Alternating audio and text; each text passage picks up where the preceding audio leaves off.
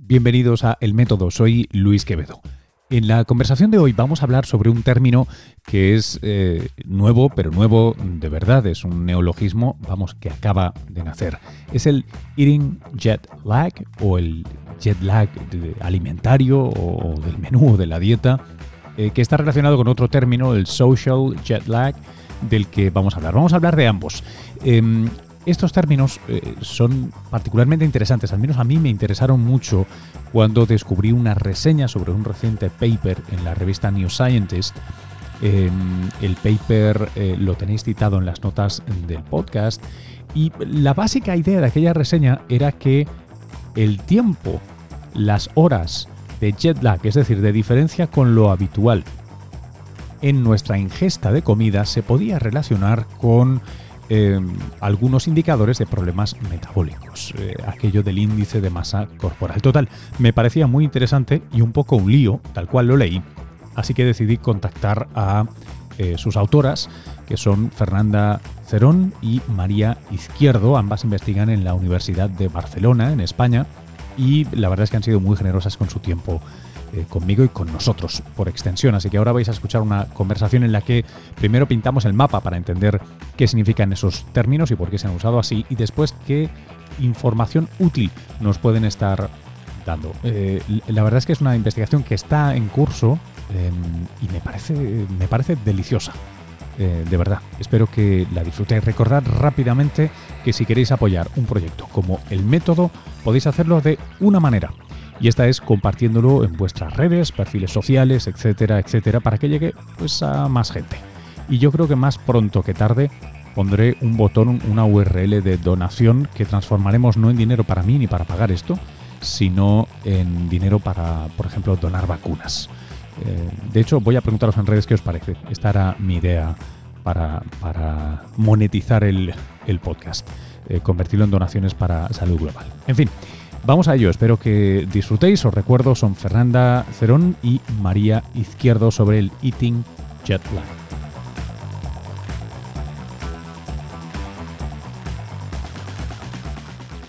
Hola María y, Fernanda, gracias por eh, acompañarnos en el método ¿Y ¿Cómo estáis? Muy bien. Hola, ¿qué tal? Hola.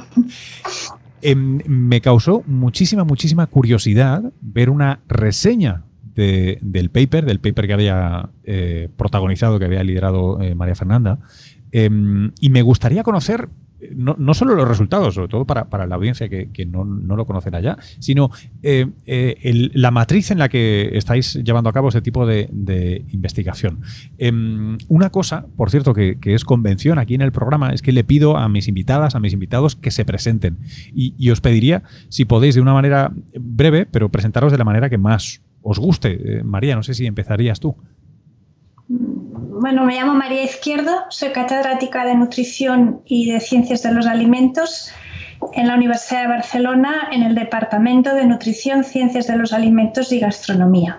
Y, nuestra docencia está centrada en formar nutricionistas y también en formar eh, tecnólogos de alimentos y la investigación que estamos haciendo, como el paper lo refleja, es todo lo que tenga que ver con sueño, dieta, salud y en concreto obesidad.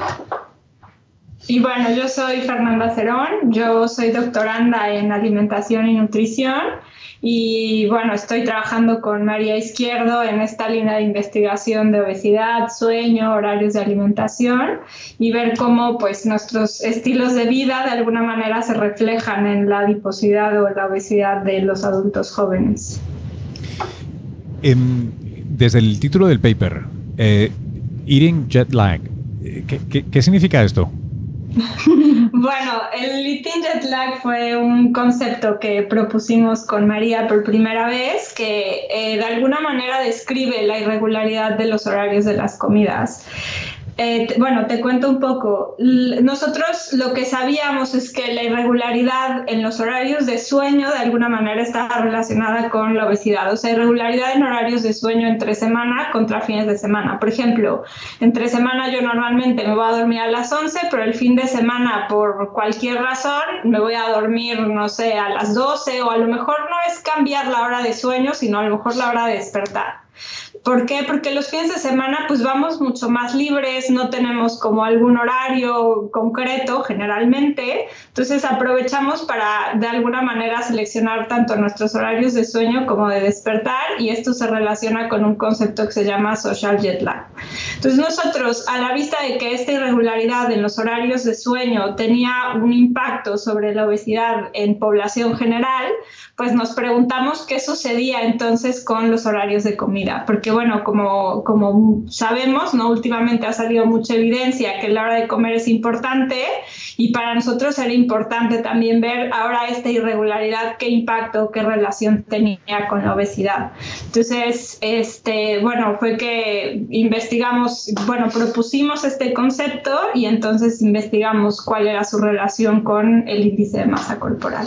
Porque a la diferencia de horarios que apuntaba Fernanda de sueño se le conoce como social jet lag. O sea, se ha cogido prestado el término de jet lag de los, de los aviones, que es una cosa que todo el mundo, bueno, la mayoría de personas lo ha sentido alguna vez en, en su cuerpo cuando hacemos viajes transoceánicos y esta pequeña escala sería el social jet lag, lo que Fernanda te eh, describía de los fines de la, discrepancia entre semana y fines de semana. Entonces, cuando lo derivamos a alimentación, a horarios de comida, a los cambios de horarios de comida que tenemos entre semana y los fines de semana, pues hicimos este, este nuevo término de eating jet lag. Ese fue un poco el origen. Y eh, entonces, por, por reiterar ¿eh? una cosa, el, el, social jet lag del que, del que hablabais previo, eh, ¿está relacionado con qué tipo de efectos sobre eh, la salud o el índice de masa corporal u otras variables eh, en la población? Sobre todo con obesidad, una mayor como incidencia de síndrome metabólico y también más intolerancia a la glucosa, ¿no? lo que como tal conocemos como resistencia a la insulina. ¿Y, me darías un ejemplo? ¿Cómo, sería uno de estos jet lags sociales inducidos? Es decir, yo, por ejemplo, yo trabajo en un programa que se llama muy prosaicamente Buenos días, lo que significa que me levanto a las 6 menos cuarto de la mañana muchos días por semana. yo, por ejemplo, da la casualidad de que yo casi siempre continúo mi horario porque me, me da mucha paz mental y entonces los fines de semana me levanto prontito también. Eh, pero hay veces que tengo la tentación de decir, eh, eh, jo, a ver si el sábado o el domingo me levanto a las 10 de la mañana y compenso, ¿no? Esto del compensar. Sé que también hay literatura que interesantemente apunta a que esto de compensar el sueño parece que no es muy buen negocio. Pero ¿sería esta idea de, de leche, no dormí durante la semana, me voy a levantar tres horas más tarde el sábado y el domingo, por ejemplo? ¿O me voy a ir a dormir más tarde porque salgo de fiesta? Exacto. O sea, yo creo que algo importante, que bueno, que es importante que quede claro, es que el social jet lag viene de compensar el sueño. No tanto, o sea, digo, sí que es verdad que a veces cambiamos nuestros horarios porque a lo mejor salimos y tal, pero sobre todo este esto que tú mencionas de, de compensar el sueño es como una de las características más importantes del jet lag social.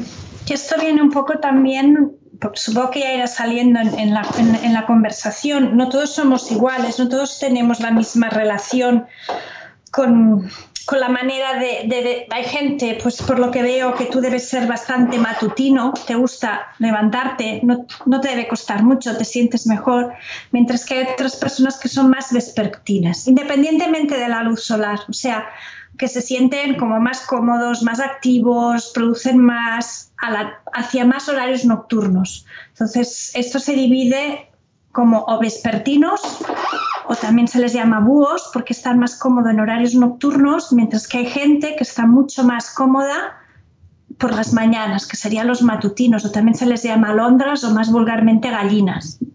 Todo esto es independiente de, la, hora solar que nos marca, el que sea día o noche, sino que es bastante genético, aunque también hay, hay variaciones por edad, por sexo, social, pero lo marca bastante genético el hecho de que seamos más matutinos o más vespertinos.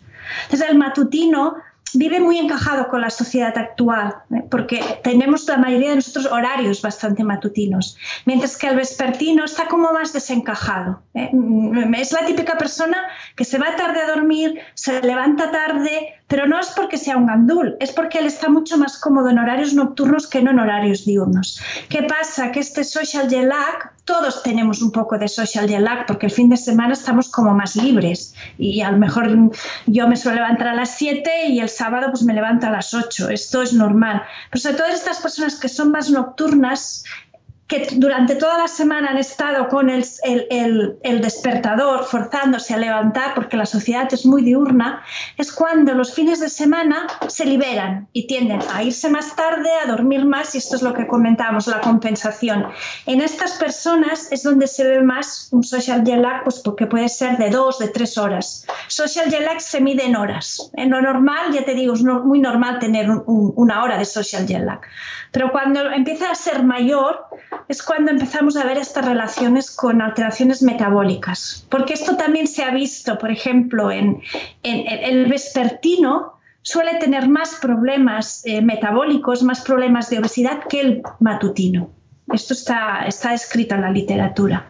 O sea, el vespertino tiene como más puntos a ser menos saludable. Es mucho más creativo, ¿eh? es, mucho más creativo, em, eh, más, eh, sí, sobre todo es la creatividad, pero también tiene otros problemas, que sobre todo pues este, este vivir un poco contra los horarios pues le puede generar algún tipo de patologías como es ansiedad, depresión y también a nivel metabólico pues suelen ser más obesos, más diabéticos en general, Me, encanta que me hayas considerado preventivamente una gallina, pero vamos, te, aseguro que si no fuera porque el programa empieza por la mañana, no me veríais antes de las 10 de la mañana. A ver si eres más vespertino, matutino, hay que plantearse la pregunta. ¿Cuándo me siento yo más cómodo, más lúcido? No, no, yo, yo, por, las noches, por las noches, por las noches, pero lo he tenido que cambiar por, por el ejercicio de periodista es complicado si no te levantas eh, insultantemente pronto. También con la cambiamos, ¿eh? Sí. Nos vamos haciendo cada vez más matutinos. Ah, es interesante porque cuando somos pequeños eh, no está bien estructurado el sueño, pero suelen ser matutinos los bebés, los bebés y los niños. Es la típica historia de mamá a las 6 de la mañana ya despierta con los niños votando. Cuando nos vamos creciendo y entra en la maravillosa etapa de la adolescencia, que yo creo que es una etapa en la que el adolescente sale de la humanidad y algún momento vuelve, por cambios hormonales nos volvemos mucho más vespertinos, muchísimo más. No es que el adolescente se quiera dormir porque nos quiere mm, provocar, sino porque lo necesita se vuelve, se vuelve mucho más vespertino. Y conforme vamos creciendo, nos vamos haciendo mayores, nos vamos convirtiendo todos en un poco más matutinos. O sea, un vespertino extremo puede, puede pasar cuando es mayor pues a un, a un matutino o a un indiferenciado, de esos que son ni matutinos ni, vespertinos. Es importante esto y no hay diferencias también. Los hombres sois mucho más vespertinos que las mujeres, las mujeres somos más matutinas. Y, y dicen que tiene un que tiene un, es, genético porque tiene de alguna manera un componente de cuando vivíamos en paleolítico, en las tribus, era lógico, para que la tribu siempre estuviera como salvaguardada, habría gente que era más activa a la mañana iban a dormir, los matutinos se iban quedando hasta que se iban a dormir y ya se despertaban los matutinos. O sea, tiene una razón evolutiva. Qué interesante. Y, eso, no, quiero abrir ese melón ahora, pero luego también estaría aquello del sueño partido, si el sueño original es partido o no es partido, si van fases o no, en fin, que sería un... sí, eso hay... Se, cree que, era, que era sueño más partido que seguido. Ya. Hablo de miles y miles de años, que también es lógico pensarlo. Mm. A, todo esto, eh, em, yo os quería preguntar por el otro jet lag, que no es el social, que ahora lo, tenemos más o menos pintado bien, sino que es el de, el de. Por cierto, ¿lo traducís? ¿Cómo lo traduciríais? Eating jet lag. Lo dejaríamos como Sí, ah, ok, ok, ok, ok. Vale. pues entonces no a veces el, inglés tiene de buena diferencia del castellano, que es mucho más práctico. Y entonces, Muy pues, concreto, ¿no? En este caso. Sí, es concreto. En el fondo, el eating el lag sería más horarios de comida, diferencias de horarios de comida, mientras que el social lag eran más horarios de sueño. De, hecho, el social lag lo describieron ya un investigador alemán hace años. Eh, lo que es novedoso es el eating jet lag. Porque nunca se había hecho este trabajo de comparar horarios de comida. Sí, sí, y, por eso me, llama mucho la atención. O sea, una cosa que no, que no había leído nunca. Eh, em, ¿me, pondríais un ejemplo para que, para que entendiéramos bien eh, a qué nos referimos? De la misma manera que hemos entendido bien qué es el social jet lag, e, este eating jet lag, ¿en qué podría traducirse en un, en un día o una vida cotidiana? Sí, mira, en una vida cotidiana podría ser, por ejemplo, vamos a retomar, tú te despiertas a lo mejor a las 6 de la mañana para el programa. Pues generalmente a lo mejor te despiertas a las 6, desayunas, no sé, seis y media o así. Y entonces alguien que podría tener este eating jet lag muy marcado sería, por ejemplo, yo desayuno a las seis y media entre semana, pero los fines de semana desayuno a las 10 de la mañana porque exactamente recuperé el sueño, me desperté más tarde y tal, y entonces modifiqué el horario de desayuno, ¿no? Que nosotros lo que estamos viendo es que lo que más cambia entre semana versus los fines de semana es el horario del desayuno, pero bueno, lo mismo podría suceder a la hora de la comida o de la cena, ¿no? Y también, pues bueno, mencionar que muchas veces, exactamente como que los fines de semana ya casi casi conectamos el desayuno con la comida, ¿no? Y si nos despertamos a las 12, pues ya a lo mejor ya desayunamos a la una y estas diferencias sería lo que, está, lo que más estaría marcando este eating jet lag que nosotros estudiamos. el, brunch es como el poster child del eating jet lag, ¿no? Exactamente. ok. De hecho, lo, que es interesante, como, o sea, el que, el que desplazamos más es el desayuno, es lógico. Luego vamos recuperando el, en la comida, ya no está tan diferenciada, en vez de que la diferencia era de una hora, de una hora respecto a, la semana. Y la cena es interesante, la diferencia entre una cena de un sábado y una cena de un día entre semana, mejor es media hora. O sea, el que está más acusado de retraso es el desayuno.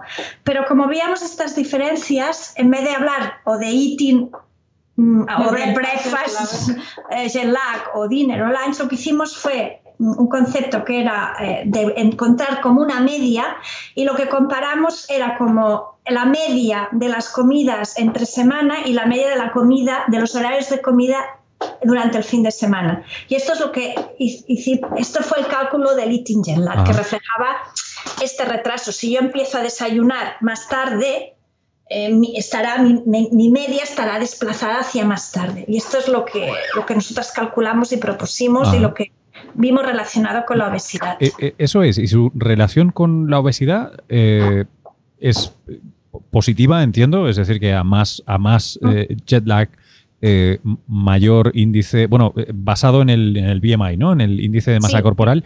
Pero cuán, cuán, y esto lo diré en plan periodista y os pido disculpas, pero cuán grave, o sea, cuán mayúsculo es, es este efecto.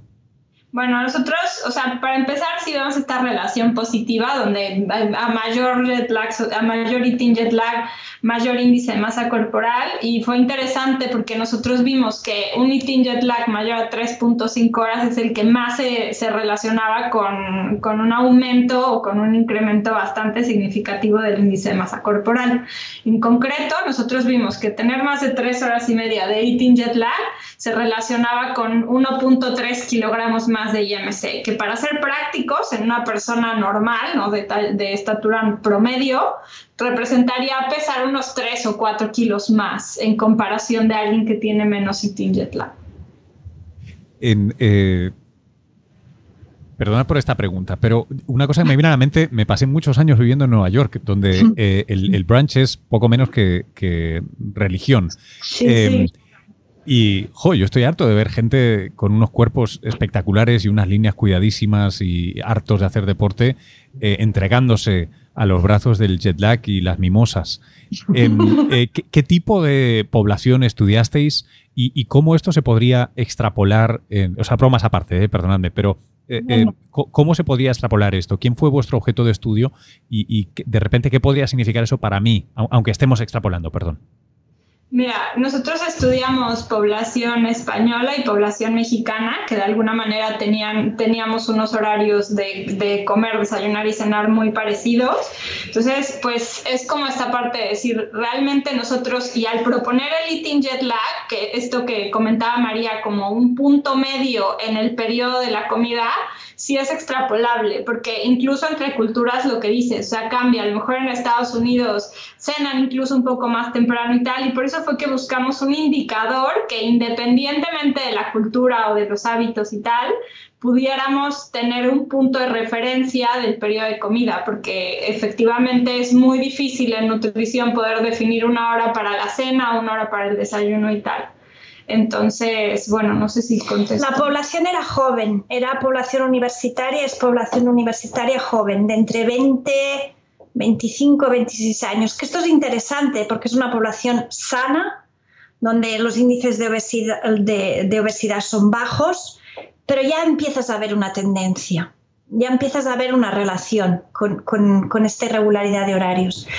La población americana, la estadounidense, es una población muy especial porque otros investigadores que han hecho estudios se encuentran con una problemática. Aquí tú, yo te puedo preguntar, ¿a qué hora es tu comida? ¿Y tú qué me contestas, Luis? El, el, lunch, la del mediodía. Sí, tu lunch. Ah, eh, sobre las 12, pero, pero no lo sé. Depende porque tengo una bastante variabilidad. Es breve y es pequeño. Pero normalmente aquí tú preguntas a la gente en España y tú le dices, ¿a qué hora comes? Y, ellos, y la gente te suele decir, entre las 2 y las 3 de la tarde, entre la 1 o las 2. Y la cena. Cambio en población americana, estadounidense sobre todo, no saben a qué hora comen. Claro. O sea, tienen, incluso salió un paper muy bonito el año pasado que delante de esta dificultad de encontrar los horarios de comida, porque como están, yo, yo viví también dos años en Estados Unidos y ahí es el picoteo continuo. O sea, sí, sí, y la ensalada delante del ordenador, si es que tampoco. Pero el otro es como, si estoy en lunch me como una baked potato, pero luego voy a hacer... Entonces no pudieron establecer horarios y lo que hicieron fueron franjas. O sea, franjas de decir, pues la gente que come más a la mañana, la gente que come más en el afternoon, se hicieron franjas de comida. Por tanto, relacionado con el brunch que tú comentabas, lo tendríamos que estudiar, porque claro, ellos no tienen horarios definidos de comida tanto como nosotros. A nosotros nos fue fácil decir, oye, normalmente, lo digo de memoria, entre semana la media nos daba las dos, ¿eh? estoy hablando de memoria, y en cambio la media de la comida en fin de semana era a las 3 de la tarde. O sea, teníamos puntos de referencia muy concretos. Te lo digo asociándolo con el brunch. ¿eh? Hay cosas que sí que pueden ser extrapolables, pero otras no pueden ser tanto, porque los horarios de comida son, son diferentes, sobre todo en, anglosajones, que son cuesta encontrar. Oye, ¿cuándo comes tú? pues no, lo sé. No me lo había planteado nunca, pero, pero es cierto, es cierto. Sí yo que sé, a las dos, porque pican mucho. Sí. Y eh, eh, una pregunta sobre la... Em, no sé si es la causalidad de, esta relación, pero em, ¿qué, está, pasando? ¿Estáis detectando que la gente que, que tiene este eating jet lag eh, acaba perjudicando su metabolismo y, por tanto se refleja en el índice de masa corporal más grande? O, estáis de alguna manera seleccionando ciegamente a la gente que igual sale más de fiesta los jueves, viernes y sábados y desplaza su desayuno porque está muerta eh, el sábado y el domingo por la mañana? Digo por, los 18 o 25 años ¿no? que decíais, eh, la, gente joven. Primero, hay muy pocos estudios hechos en esta franja de edad y es un estudio observacional puro y duro. No podemos hacer causalidad ninguna. O sea, nosotros hemos visto esta relación. Mm, no es causal. Ahora estamos empezando un longitudinal, también observacional. Lo interesante es saber si al cabo de 3, 4 años, estas personas que tienen mm, más, que van más desordenadas, a la larga, eh, después de estos 3, 4, 5 años, y manteniendo esta irregularidad, son las que también van incrementando su peso corporal. Porque el peso corporal nadie aumenta, a no ser que tengas una patología o después de algún suceso, nadie aumenta 10 kilos de pronto. Claro. Sino que vamos poniendo kilos, kilos poco a poco. Y es a, largo de 5 años. Hoy, pues he puesto 10 kilos, ¿no? Entonces ahora hemos empezado un longitudinal para ver. Pero claro, tampoco los estudios en los que fuerzas horarios, primero, son difíciles de hacer y tampoco los puedes cronificar mucho. Porque claro, tienes que mantener a la gente en unas condiciones muy extremas. Entonces no son fáciles de hacer para buscar causalidades. Hay estudios hechos ¿eh? en los que las diferencias de horarios y así se ven que tienen un impacto sobre el peso y también sobre la pérdida de peso. Hay pero a nivel de esto, como hemos hecho nosotros, de, observar estos cambios de horario, son estudios más de tipo observacional, que se basan en estudios de causalidades más experimentales, en los que ya se ha visto que los, por ejemplo, yo realicé un estudio con, en colaboración con Marta Garaulet, que es de las personas de crononutrición que más sabe en España, que es de la Universidad de Murcia. Ella vio que comer después de las 3 de la tarde en, personas en un tratamiento para bajar el eso, solo la diferencia de había unas mujeres que comían antes de las 3 de la tarde y otras mujeres que comían después de las 3 de la tarde. Con el mismo tipo de dieta, la misma actividad física, se vio que las personas que comían después de las 3 de la tarde perdían menos peso que las que comían antes de las 3 de la tarde, en un estudio de 28 semanas y se ve clarísimo. Y yo esto lo repliqué también con Marta Caraulet y con el Hospital Clínico de Barcelona, con el doctor Josep Vidal, lo replicamos en pacientes operados mm, eh, por cirugía bariátrica en pacientes con obesidad muy severa. También vimos que aquellas personas que comían antes de las 3 de la tarde perdían más peso que aquellas personas que comían después de la tarde, incluso después de una operación tan agresiva como es una cirugía bariátrica. O sea que la hora de la comida nos está condicionando. veo, veo el protagonismo. Me, me, pregunto por las posibles, ya sé que no está probado, eh, por, lo que me decías, por el tipo de estudio, pero me, pregunto por qué, qué, hipótesis barajáis, qué, puede estar detrás de eso. No sé si es, eh, repito, si estáis eh, de repente seleccionando por factores psicológicos del tipo de persona que haría esto.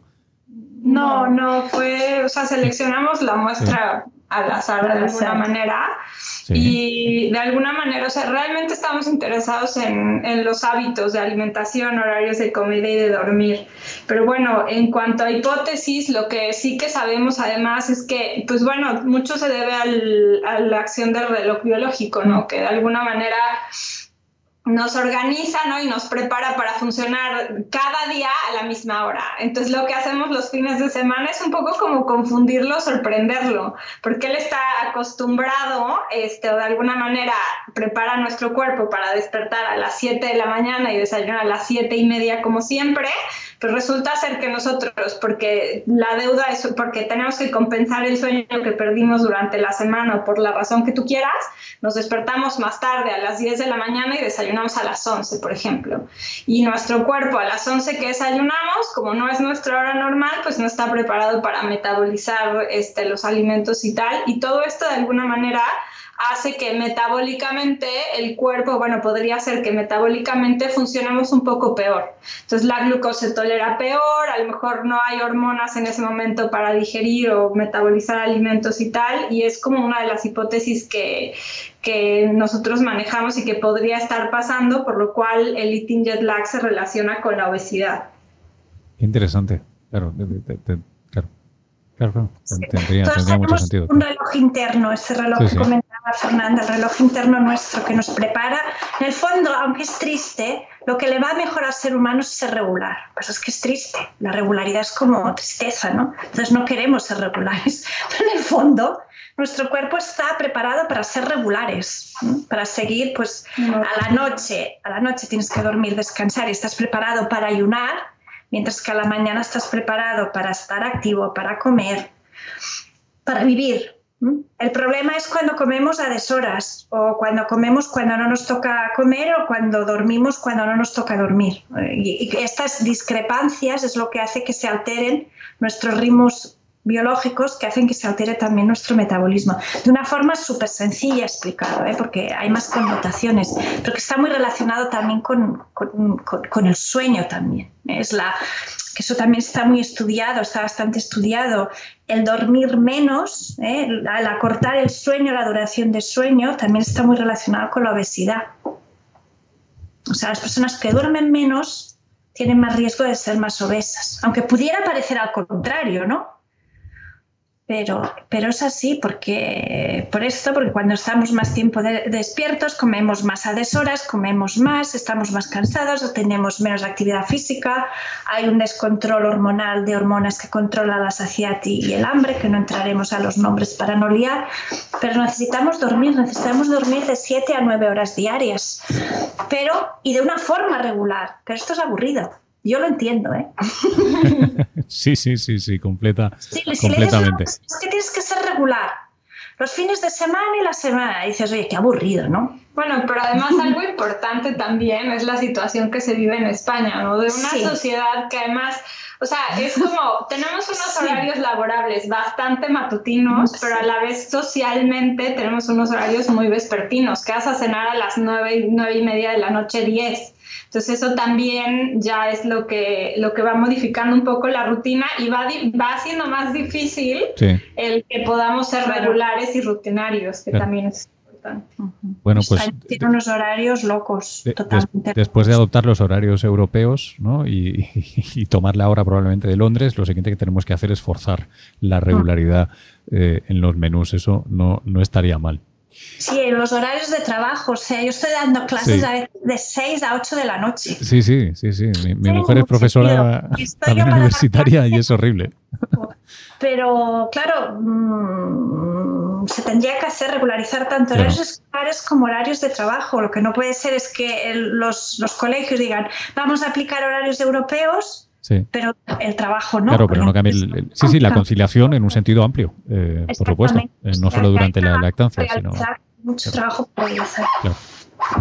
Eh, os, quiero agradecer, agradecer eh, María y Fernanda eh, este rato y de verdad que, me hayáis atendido para, aliviar mi curiosidad y alimentarla todavía más si, si cabe. Es, un gusto. Voy a enlazar el, paper en las notas del podcast y espero que conforme siga ese estudio longitudinal, pues os pueda seguir interrogando si os dejáis. Hoy tanto. Tenemos más, ¿eh? muy interesante.